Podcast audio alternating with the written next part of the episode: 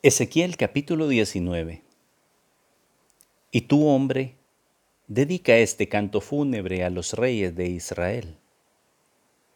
Tu madre era una leona que vivía entre leones. Hizo su guarida entre ellos, y ahí crió a sus cachorros. A uno especialmente lo hizo crecer hasta su pleno desarrollo. Aprendió a desgarrar la presa y devoraba hombres las naciones oyeron hablar de él.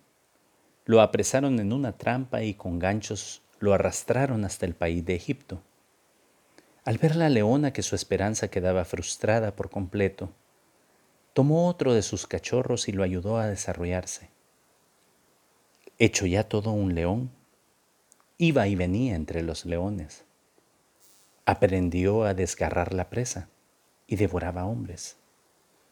Hacía destrozos en los palacios y arruinaba las ciudades con sus rugidos. Hacía temblar a todo el mundo. Entonces levantaron contra él a los pueblos de las provincias vecinas. Le tendieron sus redes y lo hicieron caer en la trampa. Con ganchos lo encerraron en una jaula y se lo llevaron al rey de Babilonia. Ahí lo metieron preso para que nadie volviera a oír sus rugidos en las montañas de Israel. Tu madre parecía una vid, plantada junto al agua, fecunda y frondosa, gracias a la abundancia de riego.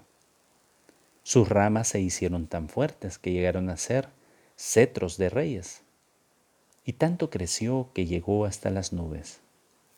Se destacaba por su altura y por sus ramas frondosas, pero la arrancaron con furia y la echaron al suelo. El viento del oriente la secó y se le cayeron las uvas.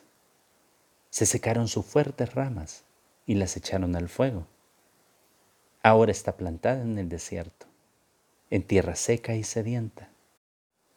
De sus ramas sale un fuego que devora sus retoños y sus frutos. Ya no le quedan ramas fuertes que lleguen a ser cetros de reyes.